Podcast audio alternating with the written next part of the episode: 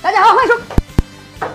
李动漫，奥特曼被气哭了。没错，就算是英雄也会哭，因为就算是神仙也照顾不到所有的细节呀。何况是奥特曼呢？人类与奥特曼之间有着羁绊，也有着误解，因为奥特曼和怪兽战斗总会伤及无辜的。但是这些牺牲是为了保护更多的生命，绝大部分人意识不到这一点。奥特曼摧毁了人类的房子，他们就把责任赖到奥特曼身上。可是如果没有奥特曼，所有人的家园都会被摧毁的。所以有的时候，就算奥特曼尽心尽力的去为保护人类而战，人类还是不会满足。今天我们就来看一下第一个被气哭的奥特曼是谁吧。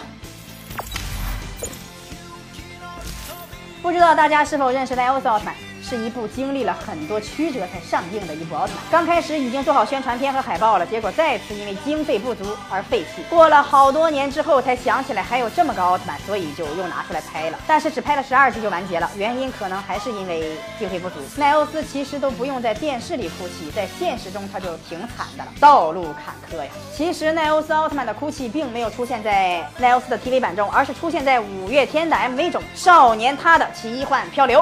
可能是因为五月天看他可怜，才购买了部分奈欧斯的版权。在 MV 中，奈欧斯的敌人是巴尔坦星人，奈欧斯打起巴尔坦星人还是有些吃力。可是后来一个小男孩给他加油打气，所以奈欧斯战胜了巴尔坦星人。可是大楼因为受到了伤害而倒塌，奈欧斯连忙接住。可是地面上的人类都出来抗议，他们要奈欧斯。